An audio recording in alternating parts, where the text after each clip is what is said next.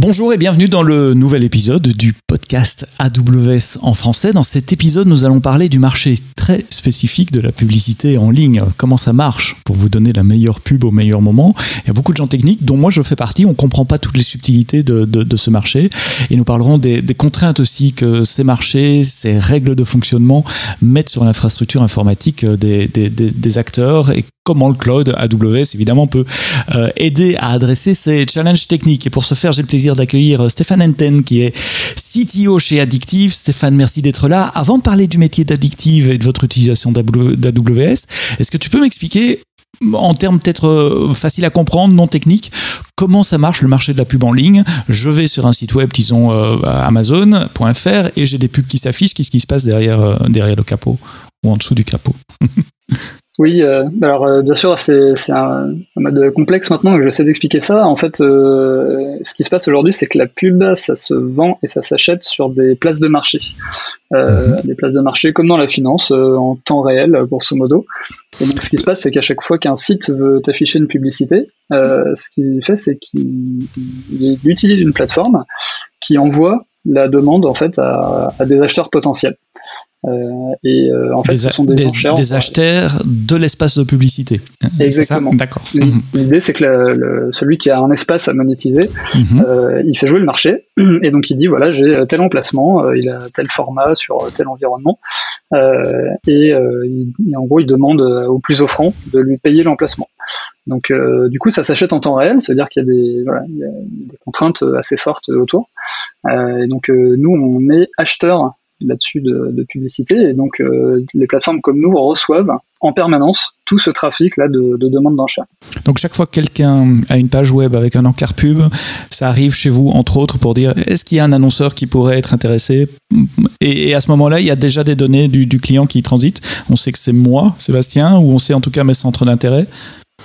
Euh, oui, alors pas, ça dépend des plateformes, euh, mais mhm. effectivement, l'idée à la base, c'est qu'il y a un identifiant euh, publicitaire qui est, qui est transmis euh, et qui permet justement, voilà, à toute la chaîne en fait de, de retrouver ce qui s'est passé. à la base, c'est surtout utile pour ce que le marché appelle l'attribution, c'est-à-dire que le marché a besoin de savoir en fait qui a affiché une publicité et a potentiellement déclenché un achat, parce que bah, c'est celui qui sera payé à la fin. Et tu dis c'est une enchère, c'est une enchère où le, le, plus haut prix gagne, ou on peut surenchérir aussi C'est un eBay de la pub ou, ou c'est euh, Non, tu n'as qu'une seule chance pour, euh, pour gagner l'enchère, effectivement.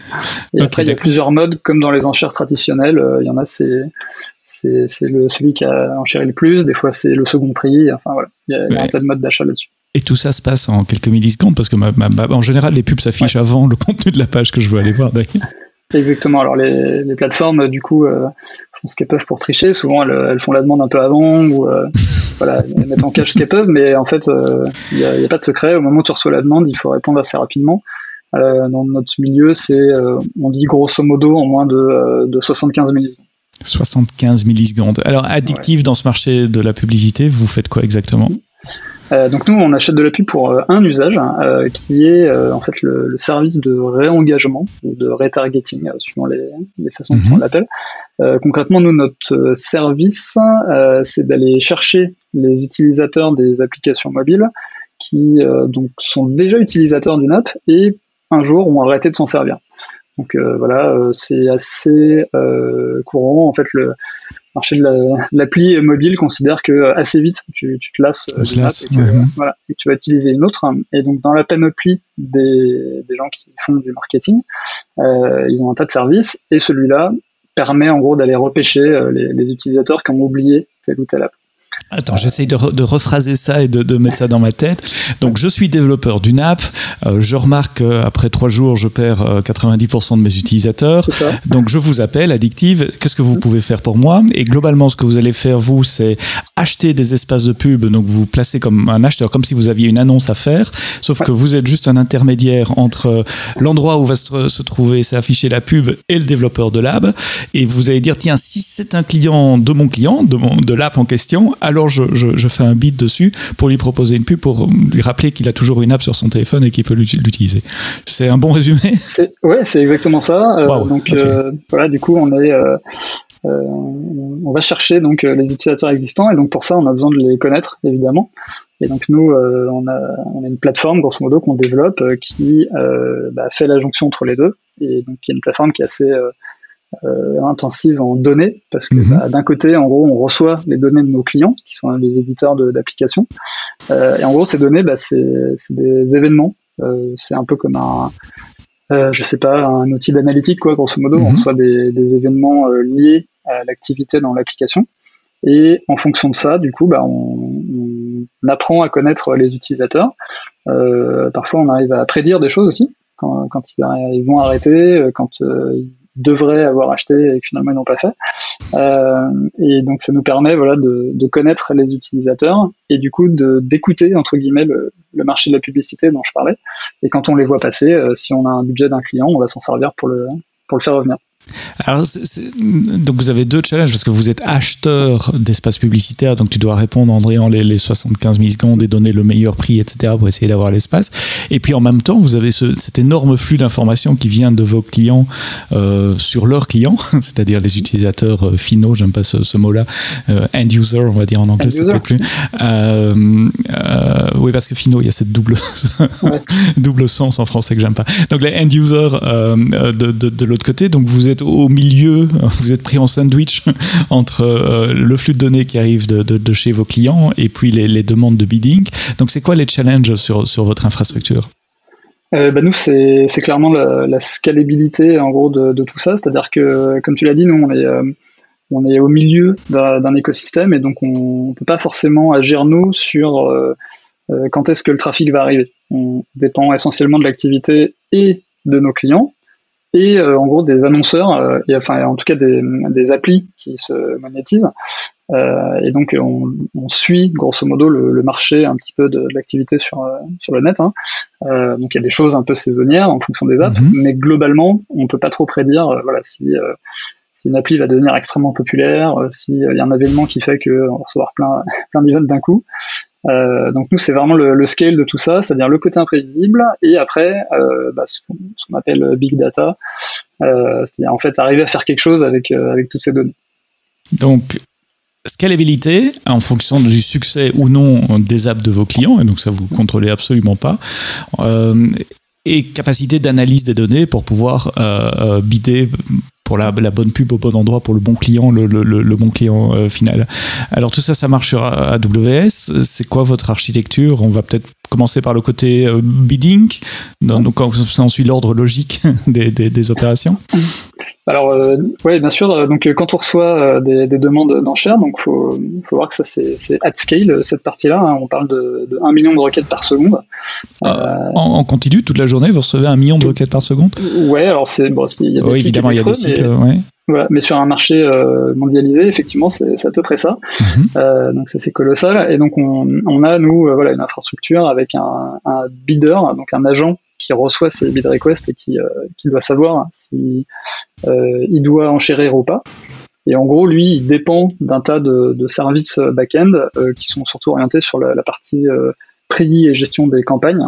C'est-à-dire que pour chaque bid request, en fait, on doit savoir si on doit enchérir et on doit savoir combien.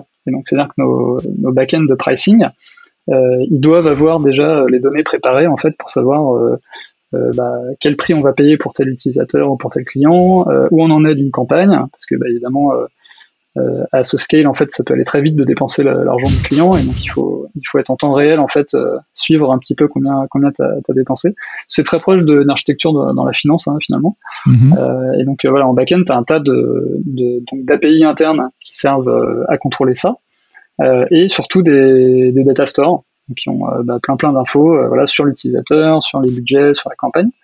Et euh, comme on doit répondre très vite, on essaie de limiter le calcul euh, qui est fait à ce moment-là.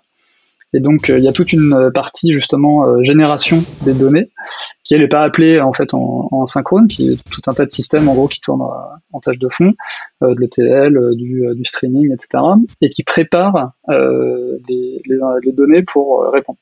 Euh, ça va de euh, données statiques, quoi, des compteurs, des choses comme ça, à des choses plus euh, évoluées comme euh, bah, des modèles de prédiction pour le prix ou le taux de clic ou euh, c'est pas la probabilité que qu'un utilisateur convertisse dans une app.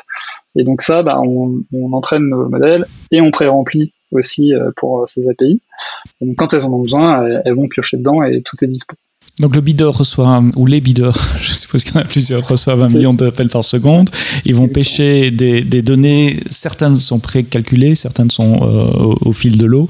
On va revenir sur les services AWS spécifiques que vous utilisez pour ça. Et de, de l'autre côté, vous recevez aussi des données sur les utilisateurs de vos clients, euh, ce qui font, enfin, quel genre de données vous recevez, enfin ça va dépendre des apps, tu vas me dire, et, et comment vous les ingérez et à quel volume euh, ouais, donc de l'autre côté, on a effectivement bah, un, un, service euh, d'analytics, mais qui est, qui est, assez simple euh, à ce niveau-là, euh, parce que les, on, reçoit en fait un, un payload plutôt léger et, et prévisible. Hein, c'est tout petit, quoi. C'est un message grosso modo mm-hmm. avec un identifiant et, et une action.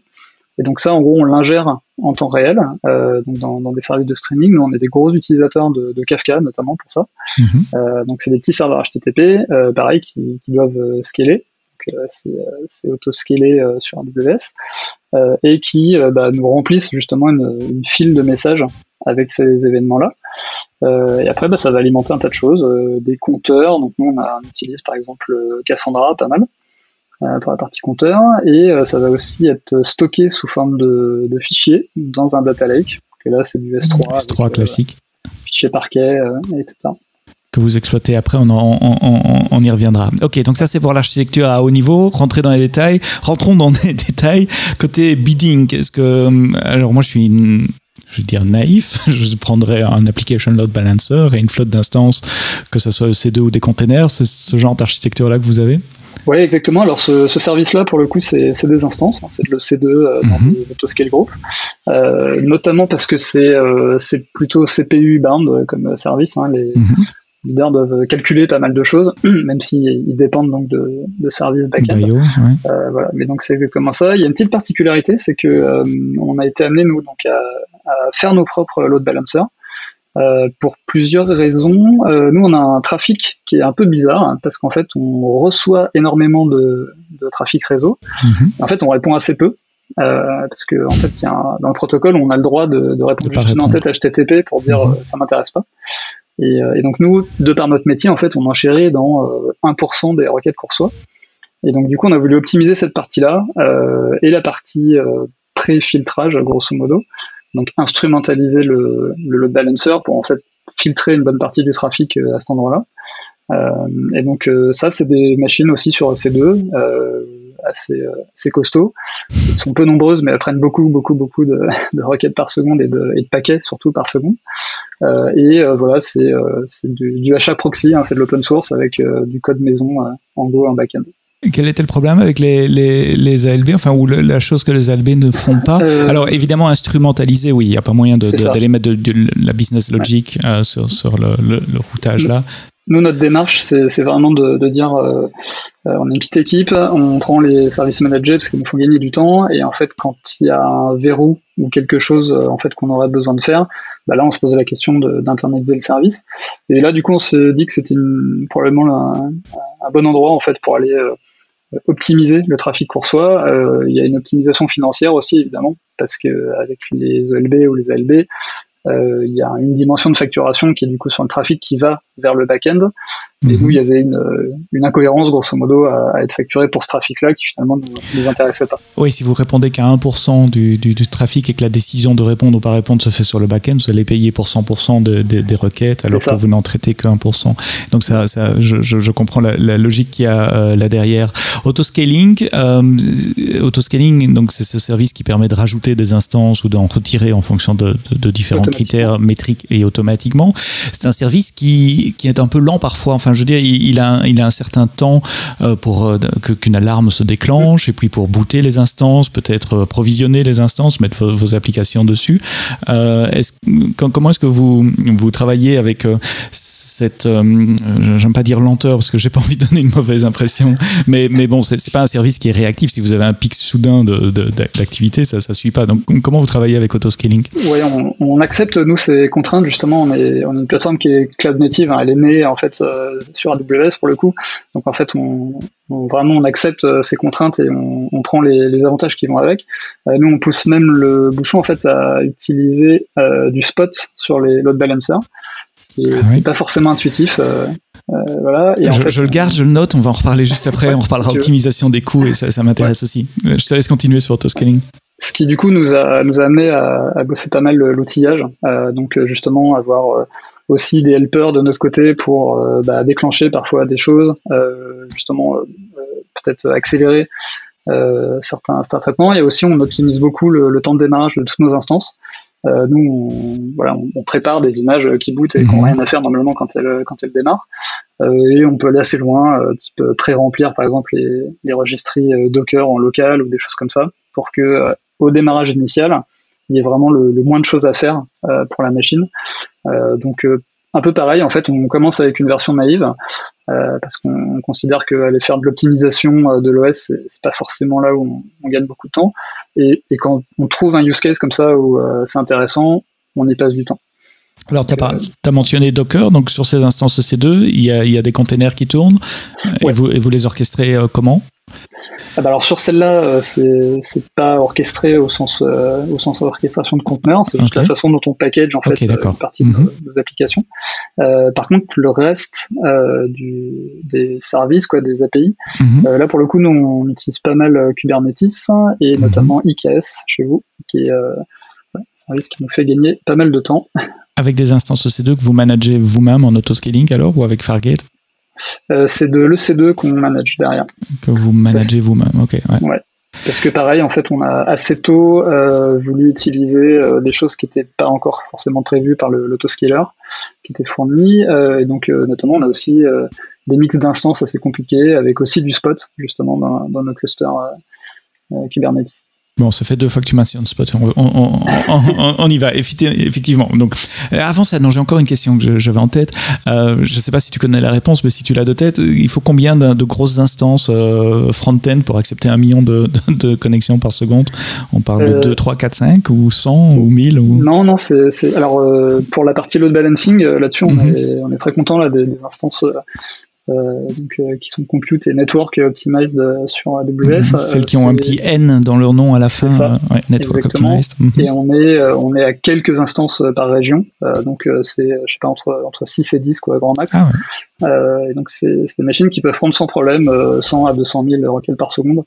Euh, évidemment si elles font pas de CPU derrière. Dans votre cas d'utilisation euh, spécifique. Donc vous avez une flotte assez énorme entre les, les, les front-end multi-régions, les back-end et puis la, flotte d'ingestion de traitement. Euh, on a parlé entraînement de modèles également, je, je, je, vais y revenir.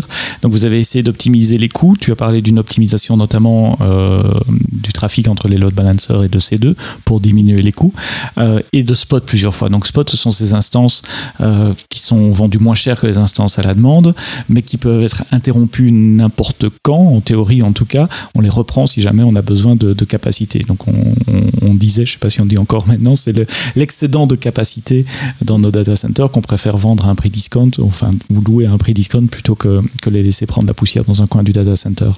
Euh, comment vous utilisez euh, euh, Spot? Et surtout avec cette caractéristique que les instances peuvent être, peuvent être prises à tout instant bah, donc effectivement, ces, ces, instances, elles ont euh, elles aussi un prix de marché finalement qui, qui fluctue. Euh, donc euh, en fonction de combien euh, tu es prêt à payer, tu peux en avoir tout de suite ou pas, justement. Donc nous, on a trouvé ça intéressant pour, pour optimiser en fait nos coûts.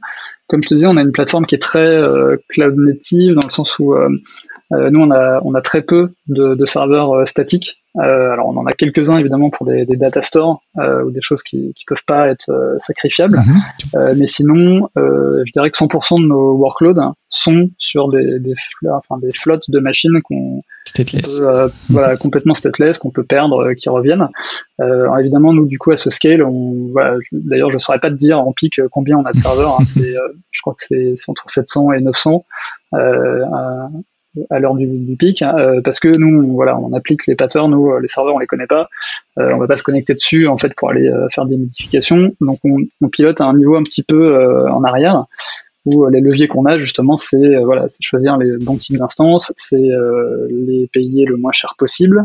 Et du coup accepter effectivement aussi les contraintes. Donc en, en spot il y a il y a un signal qui vient quand vous allez les reprendre. Alors c'est court, t'as que deux minutes, mhm. mais voilà. Mais euh, du coup, euh, normalement ça suffit. C'est-à-dire que voilà, tu, tu peux euh, déclencher plein de choses, un signal, quelque chose sur l'instance, mais aussi euh, t'abonner à, à, des messages et, et, orchestrer en fait cette partie-là. donc sur la plupart des, des, workloads comme ça qui sont auto-scalés, nous ça nous pose vraiment aucun problème. les machines disparaissent et il y en a une autre qui va qui va arriver. Euh, on a outillé un petit peu euh, avant que vous ayez là, des, options de provisioning pour faire ça, euh, le fait de refresh les machines un peu proactivement. parce qu'on se rend compte que c'est pas uniforme. Il y a des machines qui restent très longtemps, d'autres qui sont reprises assez vite.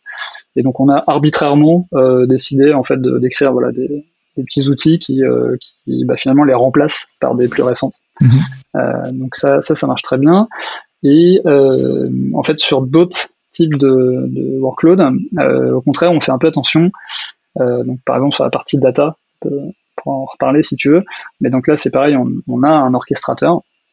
Donc là, c'est Airflow en l'occurrence, qui est un outil open source, mhm. euh, qui nous permet aussi de, choisir et de d'attendre même des fois avant de déclencher des traitements que les conditions soient là. Donc par exemple qu'il y ait assez de machines disponibles, parce que les frameworks qu'on utilise pour la partie data, ils sont pas tous très content quand euh, des, des, nœuds disparaissent.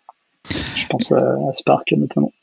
Oui, évidemment. Là, là, on est sur, sur du stateful, donc on peut, on peut pas enlever un nœud d'un cluster aussi facilement qu'un load balancer. En tout cas, il faut flusher ces données quelque part. C'est ça, c'est possible euh, au prix d'un effort qu'on n'a pas fait pour l'instant parce que mhm. on a estimé que ça, suffisait en les Et avez-vous adopté des stratégies pour minimiser la, probabilité qu'une instance soit, soit enlevée? Euh, Une des stratégies consiste à, varier son, son, sa flotte, à avoir des instances de familles différentes, de tailles différentes, dans des availability zones différentes, parce que c'est moins, on, diminue ainsi la probabilité euh, que, que, plusieurs instances disparaissent euh, en même temps. C'est le genre de choses que vous faites?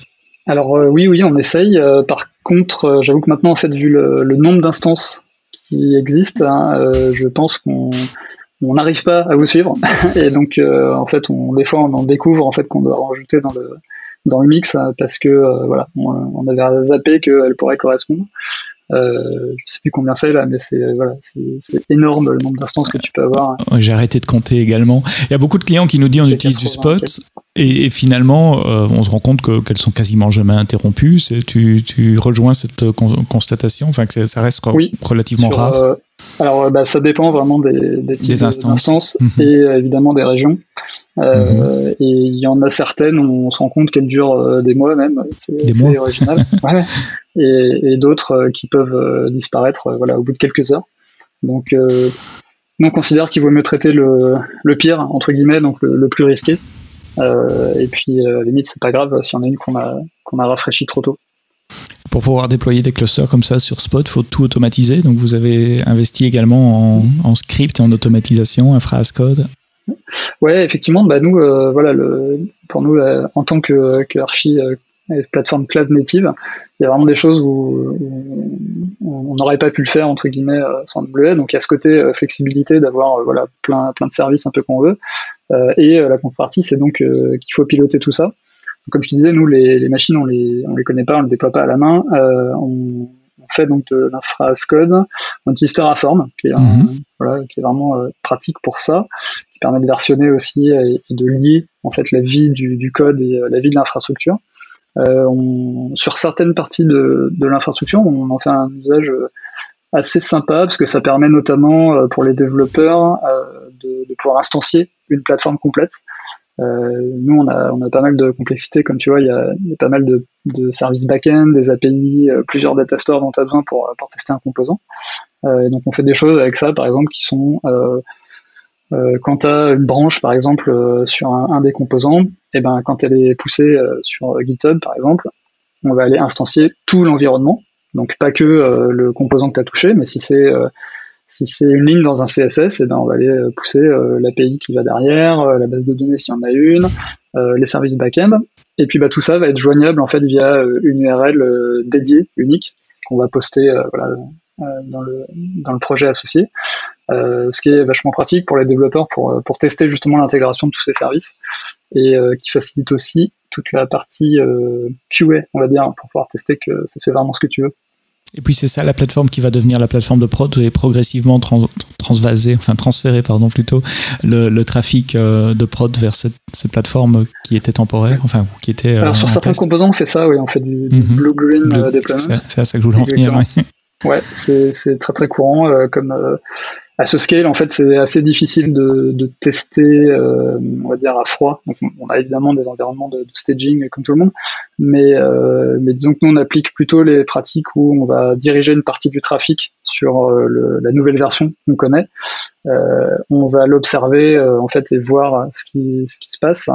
Et si ça se passe bien, bah, progressivement, elle va récupérer tout le trafic quand je fais des speeches dans des conférences où je parle de blue-green deployment, en, général, je dis attention, n'utilisez pas que des métriques techniques pour monitorer la, santé de votre application. Appliquez aussi des, des, métriques métiers, c'est quelque chose que vous faites. Et quel genre de, de, métriques si, si c'est pas trop, trop spécifique euh, Oui, tout à fait. On est, complètement aligné avec cette, cette pratique parce que, euh, alors, nous, on regarde évidemment aussi les métriques techniques euh, parce qu'il faut voir qu'il y a, une cohérence euh, dans, ce qu'on a changé.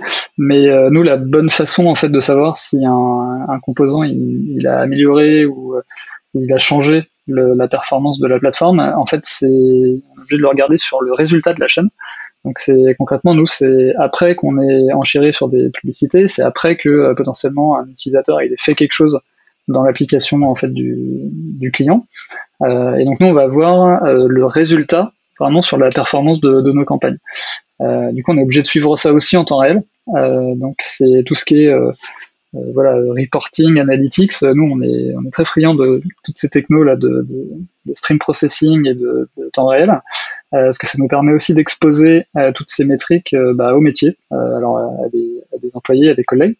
et donc, on leur fournit des, voilà, des, des graphiques, hein, c'est de l'analytics pour suivre justement le déploiement. Et en fait, nous, on s'en sert aussi pas mal dans le monitoring.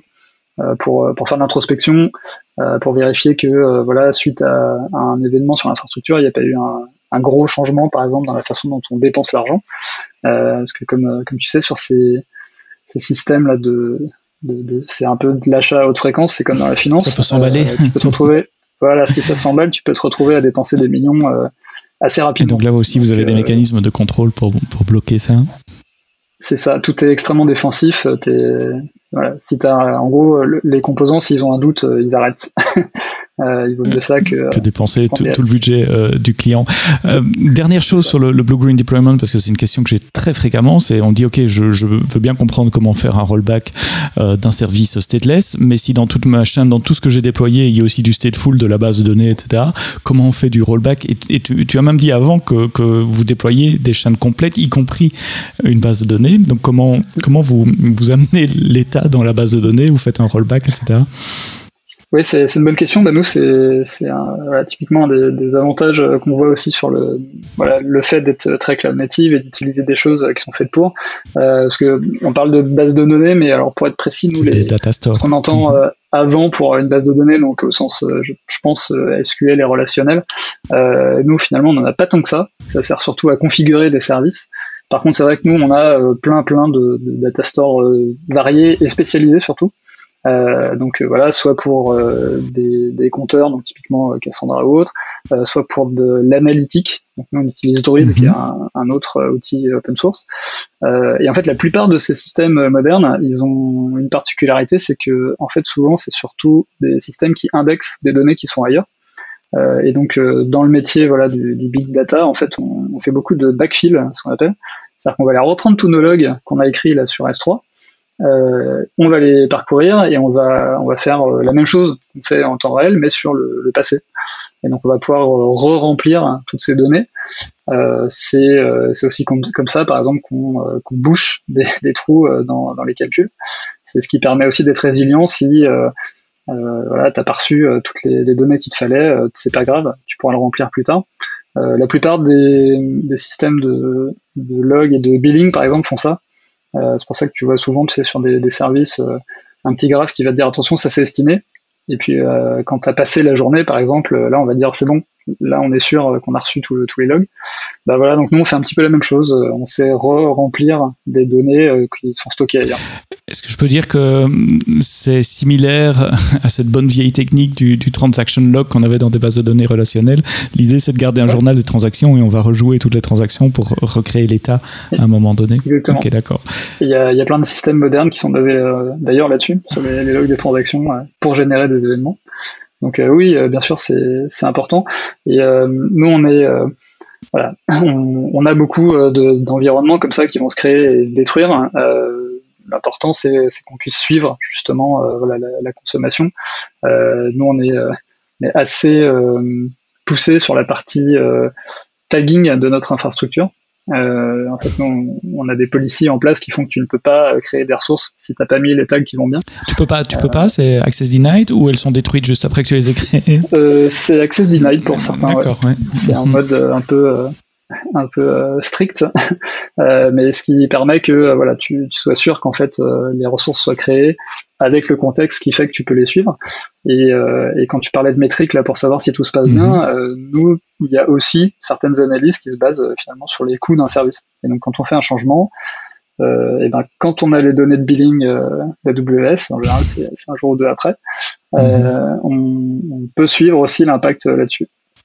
Ah oui, donc oui, oui, donc non seulement c'est les métriques techniques, les métriques business, mais aussi des, des, métriques de facturation pour être certain que le changement n'augmente pas euh, significativement, en tout cas, vos, vos, coûts, en tout cas de façon non contrôlée. On parlait de coûts. Ah oui, vas-y, tu voulais rajouter quelque chose? Je, voulais euh, préciser parce que tu as, parlé justement des, bonnes pratiques, tu vois, de répartir par exemple euh, tous ces trucs sur, sur plusieurs easy. Mhm. faut aussi se souvenir que ça, donc c'est une bonne pratique pour la résilience, mais il y a un impact sur la facturation Hein. Mhm. Euh, ce qui est, normal. Vous, vous trimballez voilà, ces, données entre plusieurs data centers et donc c'est facturé. Euh, mais ça veut dire qu'à notre scale, euh, il y a des choses comme, je sais pas, augmenter la taille de, la réponse d'une API, par exemple. Bon, bah, quand elle est appelée 40 000 fois par seconde, ça peut générer beaucoup de trafic. Et, donc ça, voilà, on, le surveille aussi.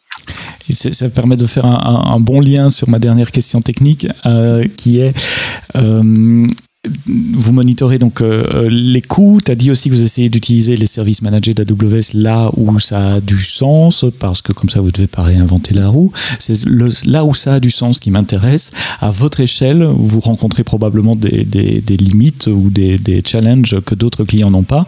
Euh, est-ce qu'il y a des endroits, oui, tu as déjà parlé des load balancers, est-ce qu'il y a, a, d'autres endroits en tête où un, un service managé n'a pas pu être utilisé et pourquoi? Euh, oui, alors euh, comme je te disais, on a, on a cette démarche, nous, de, de quand c'est neuf et, et qu'on part de zéro, plutôt d'essayer euh, de le faire avec le, le service manager. Euh, et euh, à l'inverse, quand il y a des nouveaux services, on, essaye en fait de voir si, si ça pourrait remplacer ce qu'on fait nous. Mhm. Euh, tout simplement parce qu'on est, on est une petite équipe, hein, on n'a pas beaucoup de gens pour, pour gérer tout ça, et que généralement, on préfère voilà, que vous vous occupiez un petit peu de cette partie-là. Euh, la difficulté dans ce cadre-là, c'est que bah, nous, on a, un, on a, un, usage existant et que des fois, euh, on, on, doit vérifier en fait si le mettre en service manager va pas nous, nous bloquer pour mhm. des choses. Donc des fois, c'est des fonctionnalités, effectivement. Euh, des fois, c'est aussi un impact euh, financier euh, qui est pas forcément que, euh, enfin, que parce que le, le service coûte cher, mais par exemple, il y a, y a certaines pratiques, nous, qu'on maîtrise pas complètement, pour donner des exemples sur la partie euh, euh, data et donc accès au data lake, euh, nous on utilise bah, donc un de ces, ces services là qui qui indexe finalement toutes ces données, donc qui s'appelle Presto, qui est open mhm. source, c'est né chez Facebook il y a très longtemps. et vous, vous le, vous le faites tourner dans Athena, qui est, qui est un service très cool. le problème, c'est que nous, c'est pas utilisé que par des ingénieurs. Euh, c'est un service en fait euh, qui est utilisé par d'autres équipes, notamment d'analystes euh, dans la société ou de, de, gens qui produisent des rapports pour des clients. Et du coup, voilà, eux, ils vont s'en servir un petit peu comme une base de données justement mhm. SQL. Ils ont des, des, outils, en fait, soit des scripts qu'ils ont fait, soit des outils graphiques, et qui leur exposent pas forcément toutes les contraintes qu'il y a derrière. et donc, c'est déjà arrivé que, voilà, une petite requête un petit peu, tu vois Open se retrouve à te parser des, centaines de terras parce que la personne s'est dit tiens, et si je regardais sur six mois ce qui se passe pour ce client Et donc du coup, nous, un service comme Athena qui facture à la donnée parcourue, bah, on aimerait bien, mais on se dit qu'on risque de pas pouvoir maîtriser l'usage. Oui, puisque le, le, coût dépend de l'usage qui est fait par les analystes. Donc Athena, pour, pour ceux qui nous écoutent et remettre dans le contexte, c'est un service qui permet de faire des queries SQL sur des fichiers euh, qui sont stockés sur S3, euh, par exemple, des fichiers euh, CSV, Parquet ou autres qui sont stockés sur S3. Et comme tu l'as dit, le, pricing est au, au, volume de données parcouru. Et donc, si on fait des queries historiques sur de courts volumes de données, ben, ça peut chiffrer. Et donc, comment vous faites alors pour analyser ces données? Bah voilà, donc du coup, on, fait tourner nous-mêmes euh, Presto, euh, qu'on package et qu'on fait tourner dans, Kubernetes euh, avec de l'autoscale, parce que voilà, ça fait de la calcul distribué et donc on se débrouille pour que quand personne s'en sert, on, on, minimise la plateforme et que par contre, assez agressivement, quand quelqu'un fait une recherche, et eh ben on, on, va démarrer en fait beaucoup de beaucoup de nœuds pour ça. Il y a d'autres cas où, au contraire, on s'est dit que ça valait pas le coup de nous en fait d'aller mettre de l'effort pour maintenir un système. Euh, par exemple, pour ces besoins de, reporting et d'analyse, euh, bah, on utilise aussi Redshift par exemple, euh, qui est, très adapté, où en fait nous on sait que mettre en place un, un warehouse d'analytique pour ça euh, mm. serait euh, beaucoup plus compliqué. oui, ça, demanderait plus d'intervention et de temps humain pour, pour euh, gérer ça. Donc une plateforme super automatisée, capable de scaler extrêmement. En préparant le podcast, tu as parlé parfois de, de pics de scaling quatre fois. Vous augmentez la, taille de votre plateforme de, de 1 à 4 oui, ça, ça, arrive parce que comme je disais, on est, on est vraiment dépendant, enfin, je pourrais presque dire qu'on subit le trafic euh, de, nos clients. Euh, et surtout, en fait, nous, pour commencer à travailler avec un client, euh, nous, la, matière brute, c'est ce flux-là d'analytique qu'on reçoit en, fait en temps réel. C'est une intégration où l'appli du client l'envoie à une plateforme et la plateforme nous la renvoie. et en fait, il faut savoir que nous, le, le métier qu'on fait, il est intéressant pour les éditeurs d'appli qui ont, on va dire, une audience conséquente et, donc en fait, on a essentiellement des gros clients. Euh, nous, c'est euh, dans le gaming, par exemple, tu vois, c'est des gens comme King qui font ah des jeux où il y a, mhm. je sais pas, un milliard d'utilisateurs. c'est ou Blizzard, par exemple, aussi sur sur des apps type Hearthstone. Euh, et pareil dans le e-commerce, tu vois, c'est des gens, je sais pas, comme Lalalab, des, des gros sites e-commerce dans d'autres pays.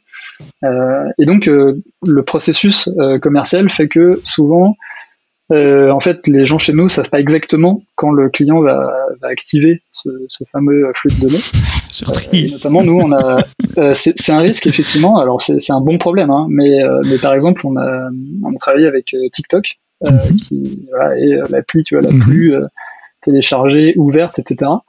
Et bah, en fait, quand ils ont commencé à nous envoyer les données, euh, on savait pas hein, quand ça allait arriver, et donc effectivement, d'une minute à l'autre, euh, on a fait x4 sur ce type de trafic-là.